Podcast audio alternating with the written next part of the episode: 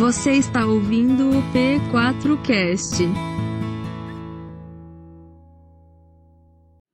Graça e paz, meus irmãos.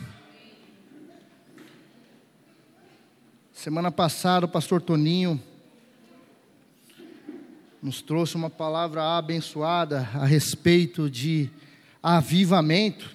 Amém? Lembra da, da palavra de semana passada? Que Deus falou conosco. Confesso a você que eu tenho ruminado isso tudo e tenho sido alguém desejoso por isso.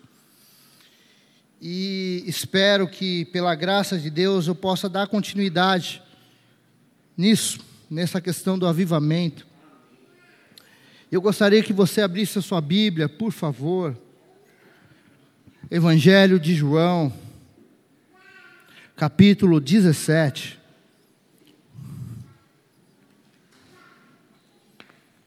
Evangelho de João, capítulo 17, a partir do verso 20.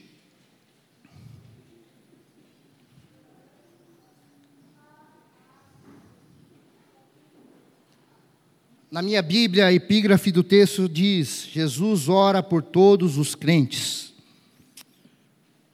Leiamos juntos, João, capítulo 17, verso 20 diz o seguinte: Minha oração não é por minha oração não é apenas por eles, rogo também por aqueles que crerão em mim por meio da mensagem deles, para que todos sejam um, Pai, como tu és em mim e eu em ti, que eles também estejam em nós, para que o mundo creia que tu me enviaste. Amém? Meus irmãos, qual é o contexto do capítulo 17? Capítulo 17 de João é um momento crucial aqui no ministério de Jesus, é um momento crucial no chamado de Jesus Cristo. Que momento é esse? É um momento que antecede a crucificação de Jesus. Jesus, antes de ser preso aqui, ele está orando, e ele não ora de qualquer forma. Se você ler o capítulo 17, a partir do verso 1 até o verso 6, ele vai fazer o seguinte, até o verso 5, na verdade. Ele ora por si mesmo, Jesus ora por si, pedindo a Deus que o glorifique naquilo que ele irá fazer, nos próximos passos do seu ministério, que era a morte de cruz. Depois desse verso 5, no verso 6, agora ele começa a orar pelos seus discípulos, aqueles a qual Jesus tinha dado a eles, os doze aqueles que estavam ali com eles, que haviam aprendido dele, aqueles que haviam sido não apenas discípulos, mas se tornaram amigos de Jesus. Era com esses que ele estava orando. E uma, da, uma parte dessas, dessa, dessa oração de Jesus é: Pai, eu não os peço que tire do mundo, mas eu peço que o Senhor esteja com eles. Algo forte. Jesus está orando pelos seus porque ele sabe que os seus vão passar por uma dificuldade muito tamanha, embora ele tenha avisado, embora ele, Jesus, havia dito que ele iria morrer, era necessário que ele fosse para a cruz. Mas era um baque muito tamanho para aqueles homens, imagine você. Então Jesus ora por eles. Agora, no verso 20, Jesus não apenas ora por aqueles que caminharam com eles, os doze discípulos, mas, meu irmão, Jesus ora por mim e por você. Jesus vai além. Jesus ora por todos aqueles que um dia iriam se encontrar com Ele e poder ser lavado e remido no sangue dele. Jesus ora por mim, por você, e não apenas de qualquer forma, mas Ele ora por algo tamanho e único. Meus irmãos, eu não digo que me converti, mas Cristo me encontrou em meio aos valados da vida faz 19 anos, foi em 2004, se não me engano é 19 anos, é isso? Me ajude? 19 anos, é isso? 2023, isso mesmo. 19 anos de caminhada com Cristo. E meu irmão, eu quero dizer para você que Deus ele tem o poder de renovar o nosso entendimento todos os dias, a cada manhã, a cada instante. E essa semana, além dessa passagem que acabamos de ler, esse renovo veio sobre minha mente e me trouxe verdadeiramente um temor e tremor em cima desse texto. E esse texto não é qualquer texto. Jesus vai dizer: minha oração não é apenas para eles. Eles quem? Os discípulos. Rogo também por aqueles que crerão em mim, por meio da mensagem deles, para que todos sejam um, Pai, como tu és em mim, e eu em ti, que eles também estejam em nós, para que o mundo creia que tu me enviaste. Isso é muito forte, meus irmãos, porque a oração de Jesus, ela não é qualquer oração. É uma oração de assim que é uma oração de algo que ele mesmo já estava experimentando, não era algo distante, não é algo que ele não havia provado. Ele estava falando algo real e latente para ele. Ele estava dizendo: assim como eu sou um em ti, Deus, Pai, que eles sejam um em nós. Ô oh, meu irmão, você entende o poder disso? Ser um em Deus. Ser um em Deus vai além do que pensamos e imaginamos. Ser um em Deus é deixar o coração de Deus bater em nossos corações. Ser um em Deus significa que o amor dele tem que transbordar em tudo aquilo que eu faço. Ser um em Deus significa que eu tenho que olhar para o outro, não de qualquer forma, mas olhar para o outro com a mesma graça e misericórdia que Cristo nos olhou. Ser um em Deus significa que agora não vivo mais eu, mas Ele vive em mim. Ser um em Cristo Jesus significa que agora já não existe mais o eu ou Jesus, tudo está junto e faz parte de uma única coisa. Não existe mais Deus Pai, Deus Filho e Espírito Santo. Não, agora só existe um. Eu com eles. Meu irmão, não sei se você entende a grandeza disso. Quando essa verdade chegou ao meu coração nessa totalidade, ah, meu irmão, a única coisa que eu pude fazer foi me derramar diante de Deus e orar a Ele, Senhor, me perdoa, porque até hoje esse não foi o desejo do meu coração, na totalidade, ser um contigo querer mais de Ti, viver a Tua verdade nesse mundo, ser um como o Senhor foi nesse mundo comigo. Porque Ele foi, Ele é, Ele continua sendo, porque Ele é eterno. Meu irmão, eu e você podemos abandonar Jesus, mas Jesus nunca nos abandona, sabia disso? Eu e você podemos trilhar caminhos distantes de Deus, mas esse Deus, ele nunca deixa de nos amar, porque o amor dele é infinito. O amor dele é insondável, o amor dele é incomparável, o amor dele é inatingível. O amor dele alcança tudo e todos. Ser um com Cristo Jesus. Meu irmão, se você me perguntar hoje, Daniel, qual é o seu objetivo de vida? Eu vou te responder: ser um com Cristo. O meu objetivo de vida hoje é ser um com Cristo. Até os dias, até findar dos meus dias nessa terra, é ser um com Cristo. É trilhar uma vida de proximidade dEle, é trilhar uma vida de querer mais dEle. E não sei se você entende isso, meu irmão, mas querer isso é querer avivamento. Querer isso é querer mais dele, querer isso é querer mais do que ele tem a dar a nós porque Ele quer dar coisas a nós. Você acredita nisso? Ser um com Ele. Mas para que ser um? Essa é a pergunta que se segue. Tudo bem, eu entendo, eu tenho que ser um com Cristo, mas para quê? Qual é o objetivo disso? E Ele mesmo vai afirmar aqui.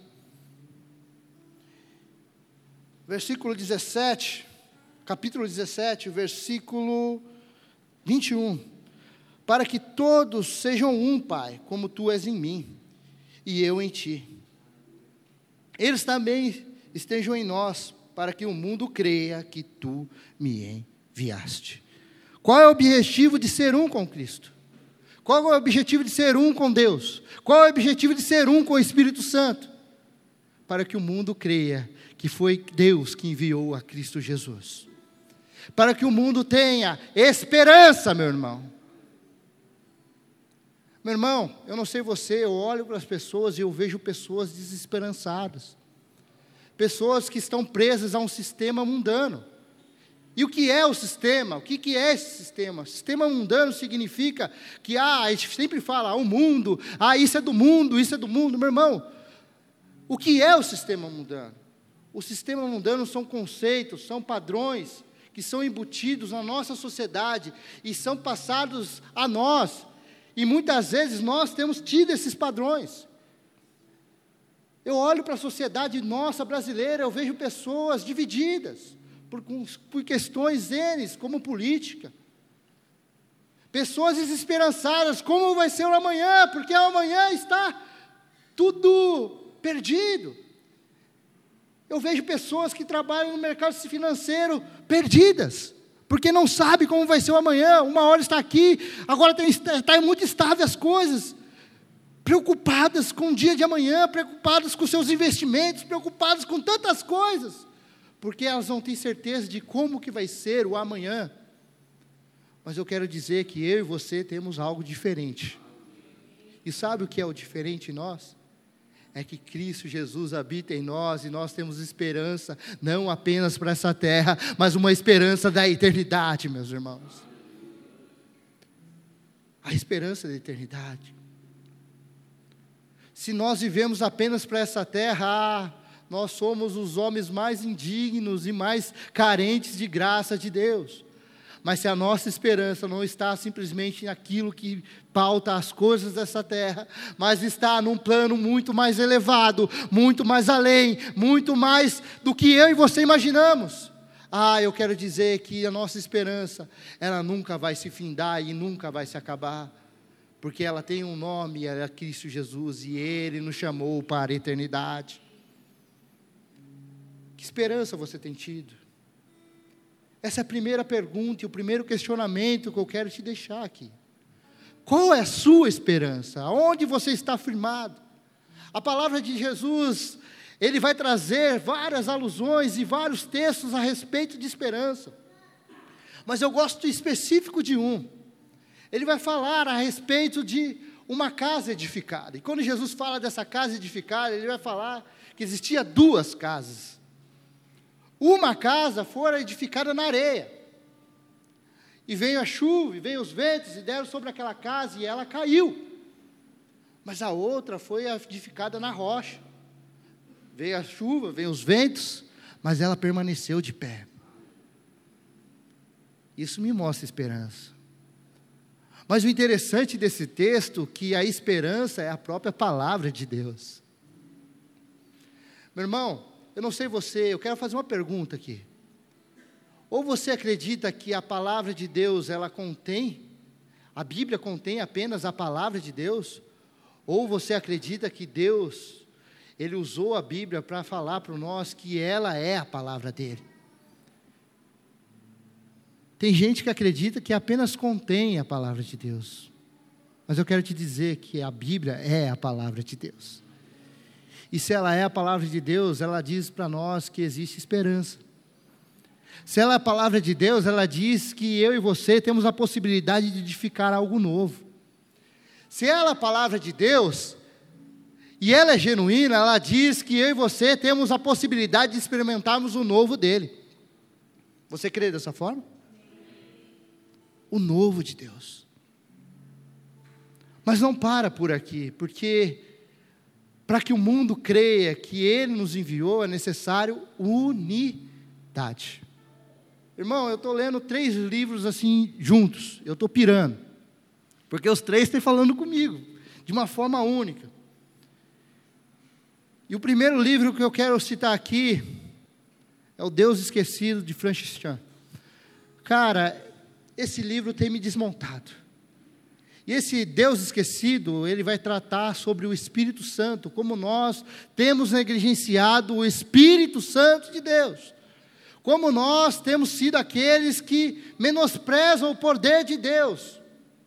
Como nós temos sido esses que são ah, verdadeiramente barreiras para que o Espírito Santo age em nós e através de nós.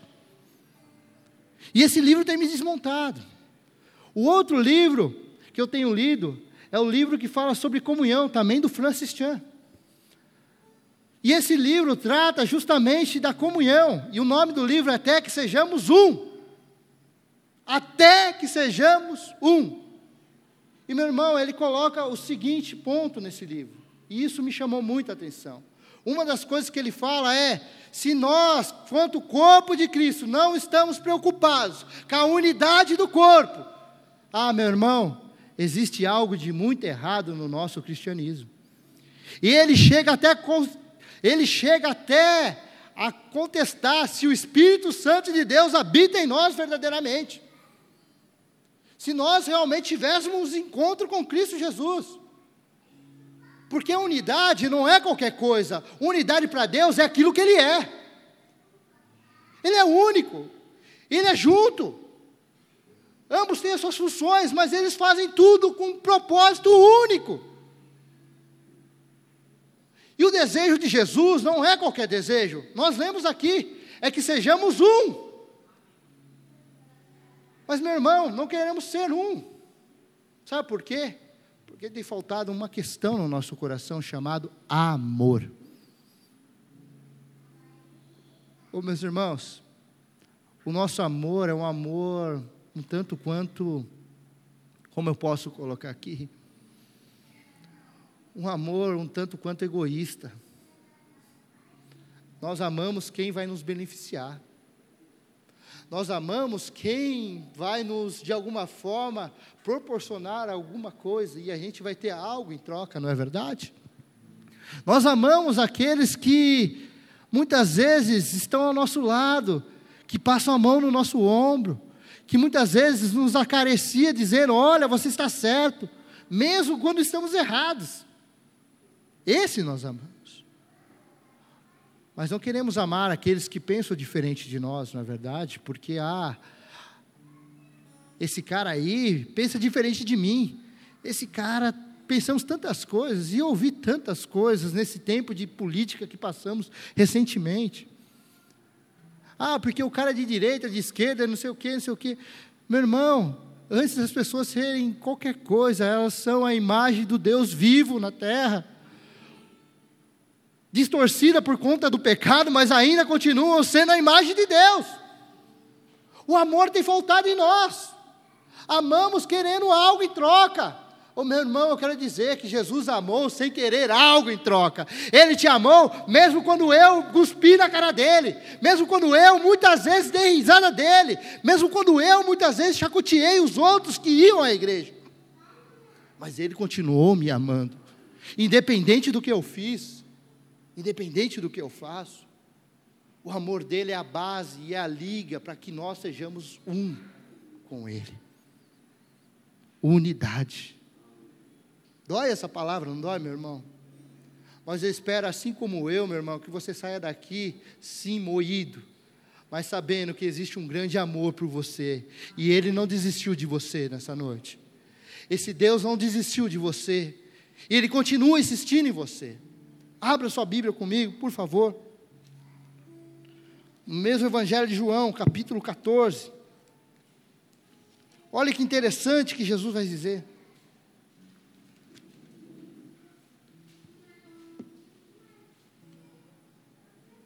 Evangelho de João, capítulo 14. O verso é o verso 12. Diz o seguinte: Digo a verdade. Meu irmão, deixa eu parar aqui. Jesus Cristo não existe mentira, meu irmão. Jesus Cristo é só verdade. Em Jesus Cristo não existe talvez, não, Ele é a verdade. E se Ele falou, meu irmão, confia, porque vai acontecer. Confia, espera, porque Ele sabe o que Ele está falando. Ele zela para cumprir aquilo que Ele fala. Nele não existe meio termo, não existe meia verdade, não, nele é toda a verdade, ele é 100% verdade. E ele diz: digo-lhes a verdade, aquele que crê em mim fará também as obras que tenho realizado, fará coisas ainda maiores do que estas, porque eu estou indo para o Pai, e eu farei de vocês, e eu farei o que vocês pedirem em meu nome, para que o Pai seja glorificado no Filho. O que vocês pedirem em meu nome eu farei. Se vocês me amarem e obedecer, se vocês me amarem, obedecerão os meus mandamentos. E eu pedirei ao Pai, e ele vos dará outro conselheiro, para estar com vocês para sempre. O Espírito da Verdade. O mundo não pode recebê-lo, porque ele não vê e nem o conhece. Mas vocês o conhecem, pois ele vive em vocês e estará em vocês. Como lindo esse texto. Esse é outro texto que Jesus Cristo está trazendo antes da sua morte, da sua crucificação, algo poderoso para os seus discípulos. Eu e você somos discípulos de Cristo, você crê nisso? E Jesus está dizendo não qualquer coisa. Ser um com Cristo Jesus, meu irmão, é, significa que eu e você iremos viver tudo aquilo que Jesus viveu nessa terra. Você crê nisso? Ah, meu irmão, isso tem ardido no meu coração. Eu ganhei um livro de uma amiga muito querida, a Rita.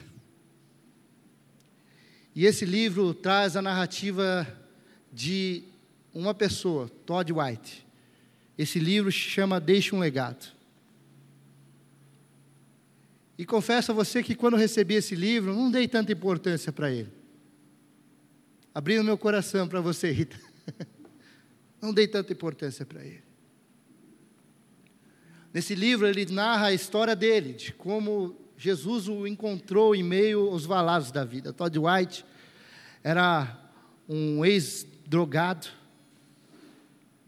Ele era um cara muito depravado, tinha vícios com pornografia, prostituição, tantas outras coisas. Mas um dia Jesus entrou na vida desse cara. E ele começou a querer mais de Jesus. Ele começou a querer mais desse Jesus que a Bíblia dizia, que a Bíblia narrava. Ele começou a ler mais. E um dia ele leu justamente esse versículo: que os sinais se seguiriam, que coisas maiores ele iria fazer. E ele acreditou nessa verdade piamente. E ao acreditar nessa verdade, ele começou a viver algo extraordinário da parte de Deus. Mas não pense que esse algo foi do dia para a noite, um estralar de dedos. Não, foi um processo. E uma das coisas que Deus deu a ele foi uma, um sentimento de quebrantamento e de compaixão para os doentes, para as pessoas que tinham doenças, de, independente do que fosse cadeira de roda, cegueira, é, dor nas costas, qualquer coisa, câncer, qualquer coisa. E ele começou a orar por cura, ele começou a orar por avivamento na vida dele, ele começou a orar por algo novo. Mas, meu irmão, oração não é simplesmente você falar com Jesus, é você agir em cima daquilo que você pede. E esse cara começou a agir em cima daquilo que ele pedia. Todd White começou, ele ia ao mercado, e quando ele ia ao mercado, ele começou a ver pessoas de cadeira de roda no mercado, e ele falava: Ei, posso orar por você? No mercado. Todd White começou a fazer essas loucuras, que para muitos é loucura. Seis meses se passaram, e ele orando por pessoas. Ele orava semanalmente por mais ou menos 25 pessoas, por cura. E os olhos dele não enxergando cura. E os olhos dele não enxergando milagres acontecer. Mas ele permaneceu naquilo que ele acreditava, naquilo que a palavra de Deus falara. Só que nesse meio de caminho, ele narra que a esposa dele, ao ver isso, ela começa a se fechar com ele. Falava: Cara, você está ficando louco. Você tem que parar com isso. A própria esposa, meu irmão, imagina você. Você tem que parar com isso, porque isso não é de Deus. Isso é loucura. Você está trazendo vergonha para a nossa família. Palavras nesse sentido. Você está trazendo coisas que me desagradam. Mas Todd White resolveu obedecer a Jesus. E ele insistiu naquilo. E ele compartilhava isso com a filha dele. Se eu não me engano, a filha tinha 10 anos na época. E um belo dia, num, a esposa dele não queria mais sair com ele para lugar nenhum. E um domingo ela falou: oh, a gente vai no mercado, mas eu não quero nem estar perto de você. E eu espero que você não ore por ninguém. Foi isso que ela disse. E aí chegou no mercado, ele e a filha dele, a filha dele foram para um lado e ela foi para o outro, porque ela tinha vergonha de Todd. E a filha perguntou a Todd: Todd, pai, ei, o que queremos fazer? Filha, vamos orar por pessoas. Em meio aos corredores, eles encontraram uma senhora numa cadeira de roda, que tinha um problema muito grave na, na coluna. Ela tinha feito cerca de 15 cirurgias e ela vivia naquela cadeira de roda há muito tempo. E Todd White chegou e perguntou: Ei, senhora, posso orar por você? Ela logo prontamente disse: Eu, não, eu não preciso da sua oração. Só que ela estava com a netinha. E a netinha falou: Ó, vó, deixa ele orar. Aí o Todd White virou para ela e falou assim para a neta: e falou, Você gostaria de ver a sua avó andando? Falou: Sim, sim, eu gostaria. Vó, deixa ele orar por você. A mulher olhou para ele tão bravo e falou: Ei, eu não pensei que você poderia chegar e ser tão baixo assim, falar para minha neta, você acha? E ele contou toda a história dela. E Tori falou assim: Eu creio no Jesus que pode te curar. Eu creio no Jesus que pode trazer a senhora de volta em pé e a senhora pode andar novamente. Eu creio nesse Jesus. E ele orou e fez uma oração simples. Ele falou: Em nome de Jesus, levanta e anda. Em nome de Jesus, levanta e anda.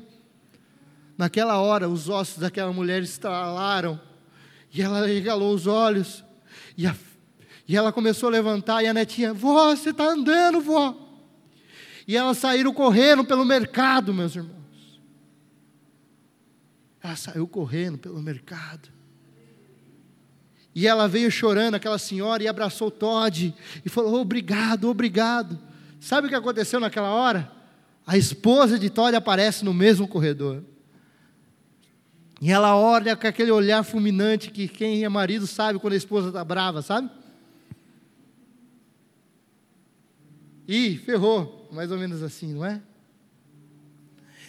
E Todd, ele olha aquilo e a filha fala, pai, é a mamãe. E a mulher percebe que tinha algo errado. O que aconteceu? Ela falou, ah, que é minha esposa, ela não concorda que eu ore para os outros. Falou, deixa que eu vou falar com ela. E quando a mulher chega para falar com a esposa do Todd, ela diz, ei moça, seu marido foi usado por Deus para me curar. Ali quebrou uma grande barreira no coração daquela mulher. E hoje Todd vive uma vida de milagres, de cura. Deus usa ele grandemente para isso. Agora, a pergunta que se segue, meu irmão: será que isso é apenas para Todd White? Isso é para mim, para você, meu irmão. Isso é para nós. Os poderes de Deus se manifestando em nós e através de nós, para a glória de Deus. Para a glória de Deus, e não para a glória própria. Isso não é poderoso? Eu não sei você, mas eu quero viver isso, meu irmão. Isso tem me consumido. E eu tenho orado a Deus, não tenho desistido disso. Eu tenho sido louco, tenho orado para clientes, eu posso perder o cliente, mas o cara fala, eu estou com doente, eu quero orar por você. E mesmo que ele não seja curado, mas é uma porta de eu falar de Jesus para ele. É uma porta de eu falar de Jesus para ele. Meus olhos ainda não viram, eu só viram apenas migalhas, mas eu creio que eu irei ver a totalidade da glória de Deus sobre a minha vida. Mas isso não é só para mim, isso não é só para fulano, ciclano, isso é para todo o corpo de Cristo. Porque se somos um com Cristo, a glória dele se manifesta, o poder dele se manifesta em nós, mas não de qualquer forma. Sabe como isso acontece? Através do Espírito Santo de Deus. Através do Espírito Santo de Deus, cujo próprio Jesus está dizendo: Ei, ouça bem, abre os seus ouvidos, meu irmão. Jesus está dizendo: Ele habita em vós. Meu irmão, estamos vivendo um tempo, e eu sei, eu entendo o contexto, o enredo, muitas vezes dos cânticos, eu entendo tudo isso, e é fato que temos que pedir pelo Espírito Santo, temos que pedir por mais dele. Mas, meu irmão, tem havido um, uma falta de entendimento nossa. Porque parece que estamos no Velho Testamento, onde o Espírito Santo vinha, habitar, vinha ali, descia sobre os homens e se retirava. Agora ele está em nós diariamente, todo segundo, a cada instante, a cada momento. E se Ele está em nós a cada momento, a cada instante, a cada segundo, por que é que então nós temos vivido uma vida de pedintes? Como se Ele não se importasse conosco. E eu chego à seguinte conclusão, meu irmão: temos vivido essa vida de pedintes, querendo migalhas, porque não temos sido um com Jesus, um com Deus, um com Ele, porque se formos um, meu irmão, é impossível nós sermos os mesmos. E não estou dizendo aqui que não devemos pedir por mais de Deus, temos que clamar diariamente por isso. Mas estou dizendo que parece, ao, ao meu ver, que muitas vezes o Espírito Santo de Deus não faz presente nos nossos dias. Parece que ele vem ao domingo à igreja com a gente, quando saímos daqui para fora, ele fica dentro do templo e não está mais com a gente. É uma mentira? No livro Deus Esquecido, Francis Shelley traz um questionamento muito, muito importante para mim e para você. Ele diz que se o Espírito Santo de Deus habita em nós, não deveria haver diferença no nosso viver? Não, havia, não, não deveria haver algo diferente que nos, nos distinguisse do outro? Meu irmão, Muitas vezes o cristão ele é distinto, por quê? Porque ele coloca a sua roupa de cristão. Ele tem o seu próprio linguajar, o seu crentez. Ou varão, ou não sei o quê, ou não sei o quê. Parece que a gente é um alienígena. Meu irmão, a gente está no mundo. Você está no mundo. Mas o fato de você estar não quer dizer que você pertença ao mundo. Mas estamos aqui, essa é uma realidade. Mas o fato é, se isso é uma verdade, por que é que então não existe diferença no nosso dia? Por que é que então parece que as lutas elas vêm e a gente parece que fomos abandonados, se sentimos só? Por que é que então os nossos problemas não são solucionados na totalidade? Porque se o poder de Deus está em nós e Ele habita em nós, logo a solução está dentro de nós e não fora. Não é verdade? E ele traz uma alusão, se Deus falasse com. Ele traz uma alusão a respeito de, de uma questão de basquete. Ele fala assim: se Deus falasse comigo a respeito que eu seria o melhor jogador de basquete, o que todos iriam esperar? Que os meus arremessos não melhorassem, não é? Que os meus rebotes melhorassem. Que as minhas cestas de três pontos melhorassem, de dois pontos melhorassem. E que eu fosse sendo alguém que estava vivendo aquilo que Deus havia falado, não é? Pois bem, agora se Deus falou, se o próprio Jesus falou que o Espírito Santo habita em nós, por que é que então não existe diferença em nós? Por que é que então o poder de Deus não tem sido manifesto em nossas casas, em nossas famílias, aos nossos vizinhos, nos nossos lares? na nossa vida. É porque deixamos algo tão precioso de lado. Eu quero confessar a vocês aqui, eu tenho deixado isso muitas vezes de lado. Eu tenho deixado. Porque às vezes eu me contento com aquilo que eu já tenho, sabe? E o novo de Deus muitas vezes é assustador, não é? nos traz medo, nos traz paralisia, nos traz muitas vezes coisas que podem nos paralisar. São questões que nos limitam, não é verdade?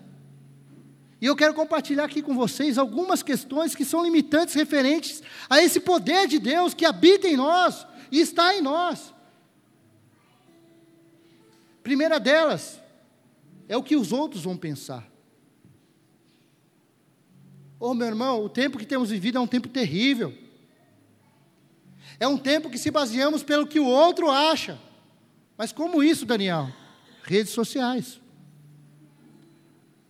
Meu irmão, semana passada, Deus me deu a graça e a misericórdia da parte dele de eu poder ter um tempo com a minha família de descanso.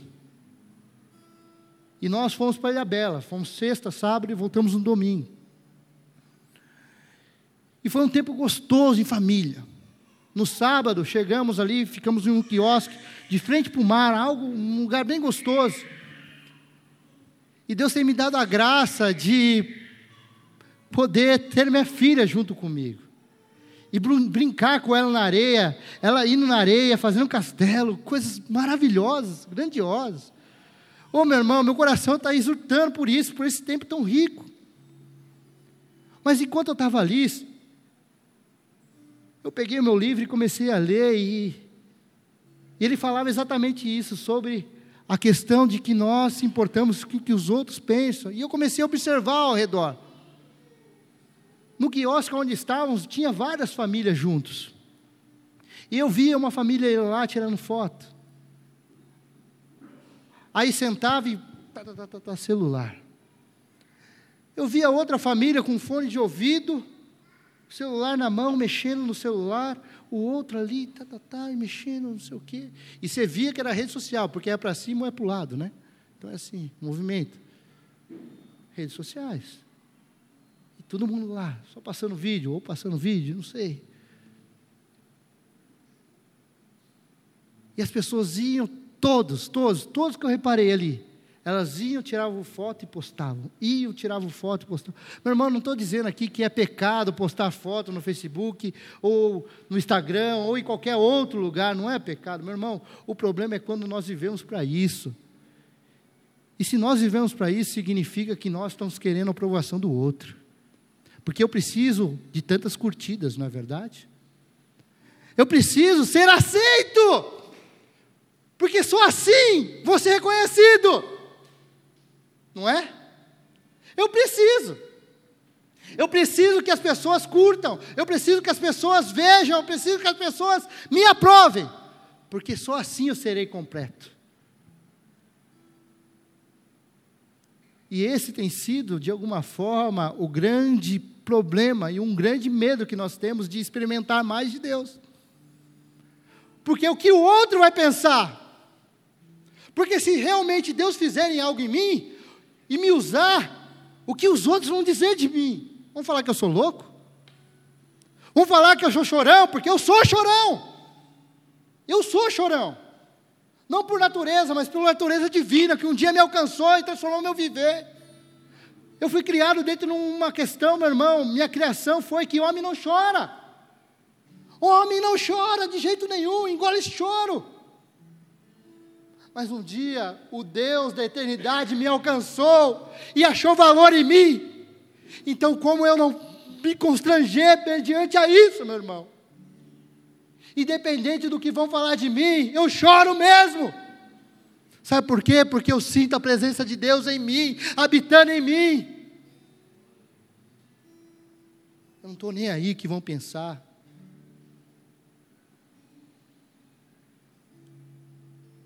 O grande problema é que queremos a aprovação dos outros e esquecemos de ser aprovados por Deus. Meu irmão, você já se perguntou isso? Será que Deus está aprovando as minhas atitudes? Será que Deus está aprovando aquilo que eu tenho vivido? Será? Será que Ele está aprovando aquilo que, que eu faço? Aquilo que, como eu ajo, como eu faço, como eu digo, como eu, as minhas palavras, as minhas atitudes, será? Isso tem sido um grande limitador para que nós venhamos experimentar a unidade para com Deus e logo o seu poder em nós intensamente. O que os outros vão pensar? Outra questão limitante: o medo se Deus não fizer. Porque oramos, Deus, faça tal coisa, Senhor. Haja nisso. Senhor, eu quero viver mais o teu poder, da tua graça, da tua virtude. E sabe o que acontece? Os nossos olhos não enxergam isso às vezes. Eu posso ver e posso falar para você, você, meu irmão. Eu tenho orado por cura, mas meus olhos não têm visto ainda na totalidade. É apenas migalhas daquilo que Ele tem a fazer. Mas uma coisa eu falo: ainda eu não tenho vivido isso, mas eu vou viver. Eu vou viver se Deus não fizer. Porque se Deus não fizer, ai de mim. Ah, se Deus não fizer. E meu irmão, deixa eu dizer algo. Quando nós pensamos dessa forma, nós temos a tendência de viver por menos. Deixa eu explicar isso. Nós pedimos menos. Nós esperamos menos. E nós se satisfazemos com menos. Sendo que o nosso Deus, Ele quer que nós pedimos o mais.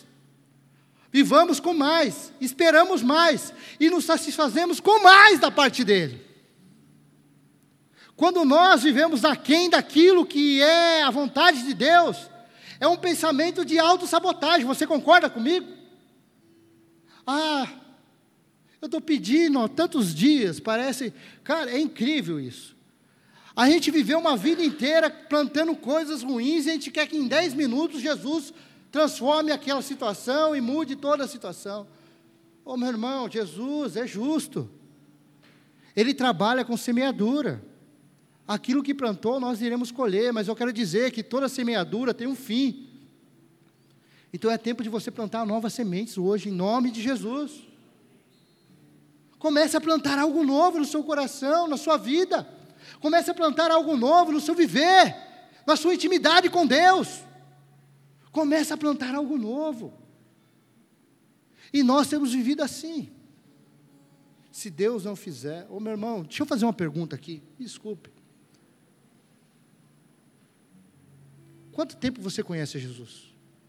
Quanto tempo ele te encontrou? Quanto tempo ele já mostrou para você que ele te ama? E que o amor de Deus por você é inigualável. Agora eu pergunto: nesse tempo que você conhece Jesus, ele já te deixou na mão?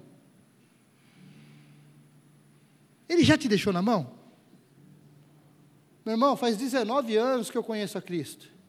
E ele nunca me deixou na mão. Eu ouvi muito não dele. Essa é a verdade. Eu ouvi muito não dele. Mas o não não significa que ele me deixou na mão.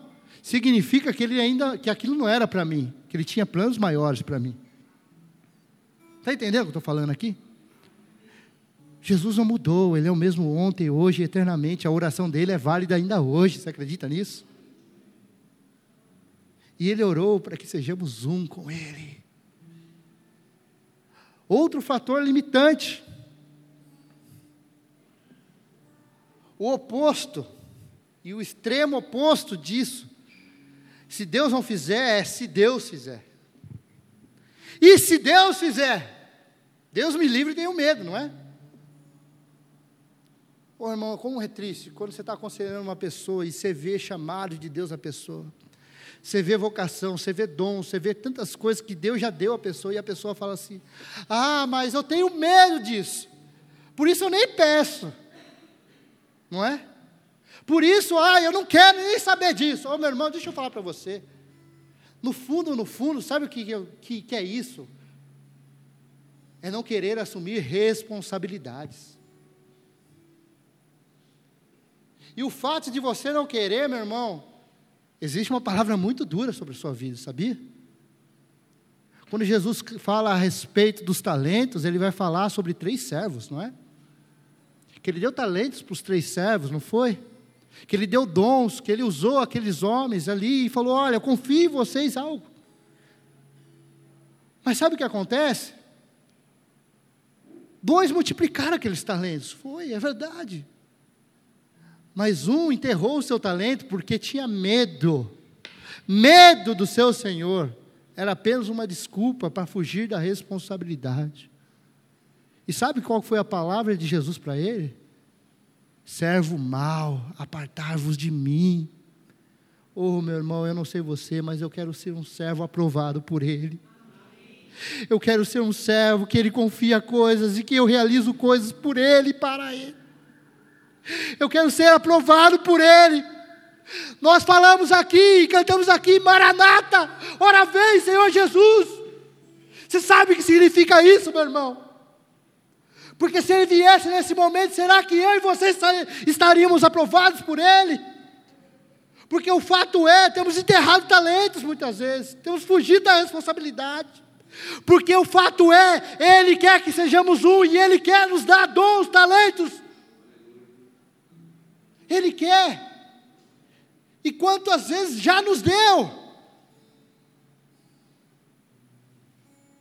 Mas isso é para mim e para você. Palavra hoje, eu confesso a você que eu orava no carro, falei, Senhor, é tão duro isso. É tão duro porque está moendo eu, cara. Está moendo eu, primeiramente. Mas eu não sei o que deu na cabeça do pastor do Rodrigo. Ele mandou para mim um negócio no WhatsApp, uma, um cantor lá, não sei o quê. Ele mandou para mim, falei, Rodrigo mandando isso. Quem conhece o Rodrigo, cara, ele não faz isso. O pastor Rodrigo, ele é na dele. E ele mandou, não sei se ele mandou para outro, mas ele mandou para mim. Vou falar, Carol, coloca isso que o Rodrigo colocou aí. E a segunda música ali, cara, me quebrou. Meu irmão, eu vi chorando no carro, sentindo a presença de Deus no carro porque Ele me trouxe a paz no meu coração, de que era isso que deveria ser falado. Então, glória a Deus pela sua vida, meu irmão. Obrigado por ser usado por Deus para me alcançar hoje. Está entendendo, meu irmão? São nas coisas simples que Deus quer te usar. É coisa simples. A grande questão aqui é: e se Deus der, e se Deus fizer, é que nós temos medo de perder o controle da nossa vida. Já parou para pensar nisso? Ô meu irmão, eu quero dizer para você que eu já perdi o controle há tempo já, e ele tem me levado a perder cada vez mais e mais. E confesso a você que isso é algo desconfortável. É desconfortável sim. Se eu falar que não, é mentira da minha parte. É desconfortável para a minha carne. Porque eu quero estar no controle, eu quero saber como que vai ser as coisas, como vai ser o dia de amanhã. Eu quero as coisas programadas. E não somente eu, mas a minha família, a Carol é assim. A Carol, para quem conhece a Carol, a Carol ela tem tudo organizado, ela faz planilha, ela faz tudo. E eu sou desorganizado da casa, meus irmãos. Tenho tido um equilíbrio maior, é fato, ao passar do tempo. Mas ainda sou um pouquinho desorganizado. Mas a Carol não. E eu sei o quanto Deus está mexendo no coração da Carol o quanto Deus está trabalhando no coração dela, eu sei o quanto Deus está levando ela a perder o controle das coisas. E não somente ela, mas a nossa família como um todo. Porque perder o controle das coisas, meu irmão, é viver aquilo que Jesus Cristo sonhou para você. Você já parou para pensar isso? Perder o controle significa que é viver aquilo que Jesus Cristo sonhou, como você, ser humano, para que você faça tudo aquilo que Ele desejou e sonhou para você. Eu posso dizer que eu dou graças a Deus porque Ele tem me levado a perder o controle da minha vida. Não que isso seja fácil, eu estou num processo.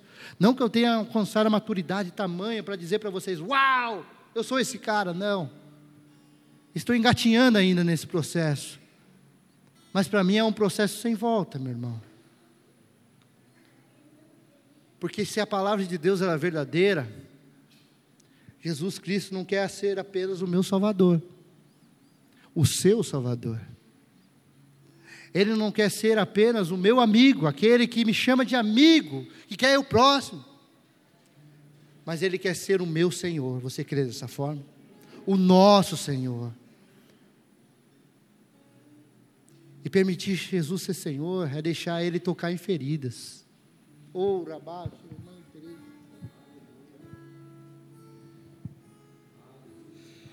É deixar Ele tocar aonde você não quer que Ele toque.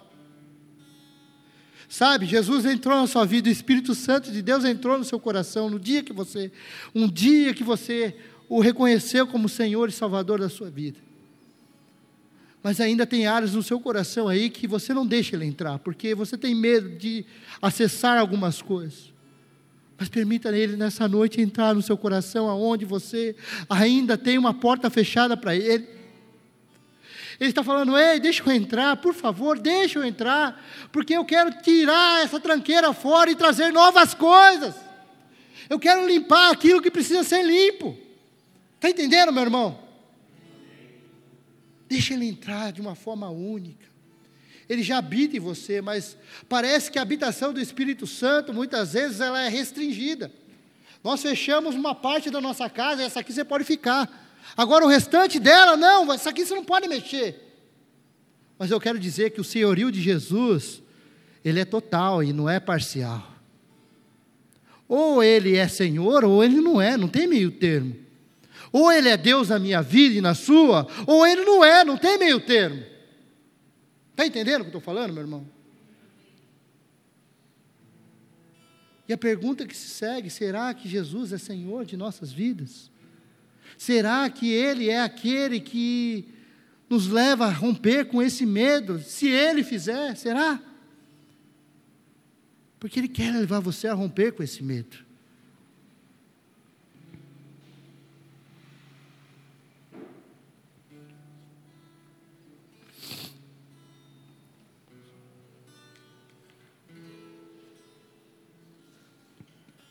Outra limitação que temos: medo dos excessos dos outros. E essa agora, eu vou falar de mim aqui, porque eu, parte da minha adolescência, ela foi dentro de uma questão pentecostal. Minha mãe era pentecostal. É pentecostal. E glória a Deus por isso. E eu via muita coisa naquele meio ali, antes de conhecer até Jesus, que me limitava, que eu falava, cara, eu não quero isso, isso é loucura, isso aí é balela. Sabe? E ao passar dos anos, eu fui tentando me encaixar nesse sentido. Posso dizer isso. Fui tentando me encaixar para entender um pouco mais, ter um pouco mais de compreensão. Mas essa semana o Espírito Santo de Deus me levou justamente a isso: medos de excesso. Teve uma situação em si específica que Deus me lembrou essa semana. E alguns irmãos estavam comigo nessa data. A gente foi visitar uma igreja, logo no começo do P4, e essa igreja estava sendo inaugurada tal. E tinha ali um, um irmão que foi chamado para pregar, e o pessoal falava profeta, que não sei o que e tal, beleza. E eu sempre tive um pé atrás nesse sentido, sabe? Não que eu duvidasse, mas eu preciso ver, meio Tomé, preciso ver para crer, sabe? Tudo bem. E em dado momento do culto, ele estava falando sobre expulsão de demônios, que Deus libertava, que não sei o quê, e de repente ele, no meio de todo mundo, ele aponta para mim e fala: Ei, você aí, de camisa branca. Falei, eu? Falou, eu, você, posso colocar a mão? Falei, pode. Não entendendo nada, falei, o que quer colocar a mão em mim? E aí, quando ele chega perto de mim, ele começa a orar por expulsão de demônios. Ô, meu irmão, deixa eu falar uma coisa para você. Eu sei quem habita em mim, meu irmão, é o Espírito Santo de Deus. Eu sou casa dele. Eu estou buscando ele, estou vivendo uma vida de proximidade com ele. E aquele irmão me forçava para trás para tentar derrubar, e eu cruzei os braços, fiquei olhando para a cara dele e falei: Cara, eu não estou acreditando nisso, não estou acreditando nisso, pensando comigo. E ele viu que ele não conseguiu nada, ele falou: Amém, saiu para o outro lado, foi orar para o outro. E ali, para mim, foi um basta mas mal percebi que eu fechei o meu coração por conta dos excessos dos outros. Ô meu irmão, quantas vezes os outros já te machucaram? Quantas vezes os outros usaram o Espírito Santo de Deus para falar algo a você, mas na verdade aquilo era mais carne do que o Espírito Santo de Deus? Quantas vezes pessoas deixaram de ser usadas por Deus e passaram a usar a Deus? Eles começaram bem. Eu olho para esses homens na televisão e eu vejo esses homens, o histórico deles eram homens que acreditavam em algo real e verdadeiro, mas no meio do caminho se perderam e começaram a usar aquilo para o seu próprio benefício, aquilo que Deus tinha dado. E meu irmão, esse é um medo que muitas vezes nos limita de vivermos o sobrenatural de Deus. Isso é em mim se tornou um medo. E eu coloquei uma barreira sobre isso. E nessa noite eu quero dizer que essa barreira já foi destruída, porque esse é o poder de Deus. Quando Ele nos mostra, Ele nos trata, Ele nos fala, Ele está mostrando para nós que tem algo maior. O meu irmão, a questão não é se o outro errou, se o outro fez, a questão é o que eu estou fazendo. Essa semana, na verdade, a semana passada eu fui comprar algumas mudas para fazer o, o canteiro ali do, do recanto. O cavalo havia comido tudo nas nossas, nas nossas hortaliças. Eu falei, nossa, já injuriado, o Felipe abençoou com as madeiras, a gente conseguiu comprar a parte de grade, fizemos uma cerca digna ali, glória a Deus, aleluia, feliz no coração. E ali eu falei, ó, vou comprar agora, agora vou plantar e eles não vão comer mais. E quando eu cheguei para comprar o, o, as hortaliças ali, as mudas, a moça que, que veio atender, confesso a você que parecia que eu que estava querendo vender para ela, humanamente. Sabe essa situação? E o meu primeiro impulso ali na minha mente foi, cara, vou falar várias verdades dessa mulher aqui, que é isso? Mas logo o Espírito Santo que habita em mim falou assim: ei, ame essa mulher, ame ela. E eu comecei a tratar ela normal. Ela falava grosso, meio atravessada: é isso que você quer? Que não sei o quê. Eu falei: obrigado, Senhor, é isso mesmo, não sei o quê. E agradecendo. E o meu ajudante do meu lado ali, com um comichão já, falou: caramba, Daniel. E aí ela saía e falou: você não vai falar nada? Você não vai falar nada? Ele falava para mim. É mais ou menos o diabinho aqui, não, sabe? Falando. E aí, meu irmão, sabe o que aconteceu? Ela trabalhando nisso, falando disso. E aí tal, eu tratando ela bem, bem, bem, bem. E daqui a pouco essa mulher abre um sorriso e fala assim: obrigado. Eu falei, mas por quê? Não, obrigado. Eu não sei o que ela estava passando. Mas, meu irmão, eu tenho pedido algo a Deus. Deus, que o Senhor me dê o teu amor, assim como foi o Senhor nessa terra. Quantos outros me deram um tapa, Senhor, que eu tenha a possibilidade de dar a outra face, Senhor. Que eu venha ser alguém, Senhor, que perdoa mais. Que eu venha ser alguém, Senhor Deus, que ame mais. Que eu venha ser alguém que olha mais para o outro. Que o outro acordou de um dia ruim. E às vezes está acontecendo algo que eu não entendo ali no coração dela mas simplesmente o fato de eu tratar ela bem, ela pôde ver, e eu creio que Cristo em mim, eu creio nisso. Eu creio nisso. Meu irmão, a questão é o que eu estou fazendo, a questão é o que você está fazendo. O que você tem feito na vida, com a sua vida? O que você tem feito com aquilo que Deus já tem te dado? O que você tem feito? Meu irmão, saímos daqui, me desculpa, mas usamos tudo como muleta. Ah, santidade, ah, santidade, Deus não está se portando muito mais com isso. É lógico que eu tenho que andar santidade, mas existe um peso sobre isso, meu irmão. Santidade continua sendo santidade, amor continua sendo amor, perdão continua sendo perdão. Jesus andou nessa terra dessa forma, não foi? E se nós somos um com Ele, nós temos que andar como Ele andou. Não é? Andar como Ele andou. E confesso a você que essa limitação me paralisou ali naquele momento, naquele instante, naquele segundo. Mas eu quero dizer para você que Deus ele é um poderoso, Ele é grandioso, Ele quer fazer muito mais em nós e através de nós. E a última limitação é aquilo que eu não tenho. Muitas vezes nós passamos uma vida sem ser valorizado. Ouça o que eu vou dizer agora. Ninguém nos valorizou na nossa caminhada. Pelo contrário, nos desprezaram, fizeram mal conosco nos acusaram, estenderam, não estenderam a mão quando precisávamos. Ninguém achou valor em nós. E por fato de não achar valor em nós, nós ainda temos conosco uma bagagem de: ah, eu não sou capaz. Ah, eu não tenho isso. Ô oh, meu irmão, quantas vezes já ouvi na igreja, deixa eu falar aqui, deixa eu abrir meu coração. Ah, Daniel, se Deus me abençoar com esse serviço, o cara já tem uma empresa. Mas se Deus abençoar eu ainda mais, aí eu vou ajudar.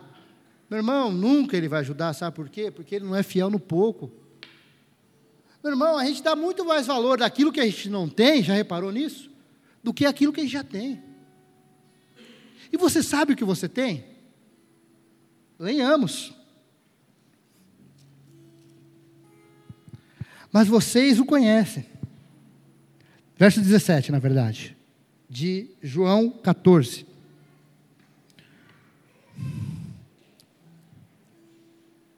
Verso 16. E eu e eu pedirei ao Pai, e ele dará a vocês outro conselheiro para estar com vocês para sempre. Deixa eu fazer um adendo aqui, meu irmão.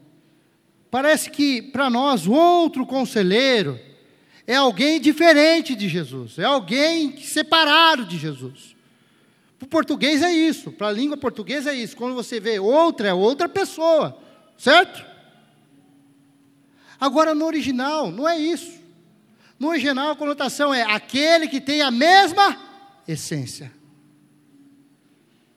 Meu irmão, não sei você, assim como foi cantado aqui, eu anseio por encontrar com Jesus. Eu anseio por ouvir os seus ensinamentos de perto, por sentar aos pés dele e ele falar comigo ali, e ele dizer e falar tantas coisas boas. Eu desejo isso. Mas o fato de eu não ter isso muitas vezes me limita, porque eu não dou valor naquilo que eu já tenho. E eu não tenho qualquer coisa, eu tenho o próprio Deus em mim. E meu irmão, se o próprio Deus habita em mim, eu não tenho falta de mais nada. Já reparou nisso? Ah, Senhor, eu tenho falta disso. Eu A gente vive uma vida de lamento, a gente pede as coisas para Deus querendo algo. Mas, meu irmão, é muito bom pedir as coisas para Deus, não é? Eu gosto de pedir as coisas para Deus. Mas nessa semana Deus me levou a uma reflexão. Antes de pedir algo de Deus, é necessário que eu seja algo nele. Eu tenho que ser um com Ele, primeiramente. Eu tenho que estar nele, eu tenho que estar afirmado nas verdades dele. Eu tenho que experimentar esse Deus todos os dias que habita em mim e está em mim. O grande problema é que muitas vezes ele habita em nós, mas ele tem sido desconhecido para nós. Não temos relacionamento com o Espírito Santo de Deus. Não temos relacionamento com aquele que tem poder de trazer vida a nós diariamente. Não nutrimos uma vida de relacionamento. Meu irmão, eu posso falar uma coisa para você? Meu coração me alegra quando eu posso vir terça-feira orar. Porque terça-feira é um culto propício para isso, é culto de oração.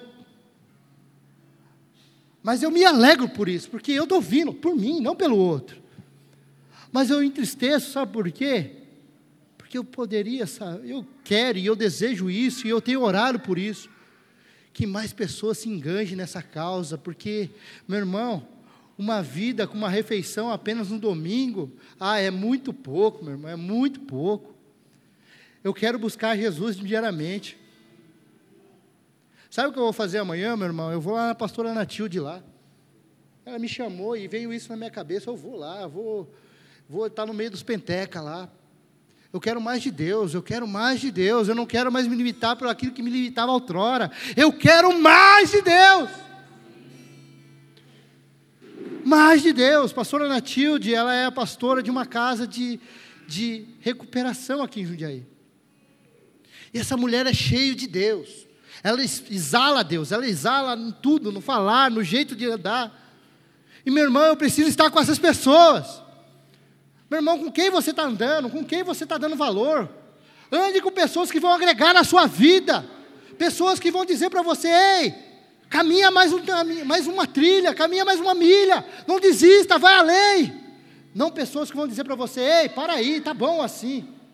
O grande problema é que nós nos acomodamos eu me acomodei, meu irmão. Eu quero falar de mim aqui. Eu me acomodei. Mas eu quero viver o extraordinário de Deus em meio ao ordinário. Eu quero dar valor às pequenas coisas do dia a dia. Sabe? Os tesouros estão guardados em meio ao ordinário da vida, em meio ao dia a dia em meio à busca diária, em meio ao falar com Deus, em meio a ouvir um louvor, em meio a deixar uma conversa com o irmão e aquilo que ele falou entrar no seu coração. Meu irmão, a igreja de Atos, ela se reunia com unidade. Eu quero te convocar aqui, terça-feira, meu irmão, vem orar. Sai da sua casa, vem orar. E não como uma obrigação, mas como um prazer. Se force a isso. Vem orar. Vem buscar mais de Deus. Vem orar com propósito. Vem orar com concordância com essa igreja, o corpo que você frequenta. Vem orar. Sai da sua zona de conforto para experimentar o novo de Deus na sua vida. Sai.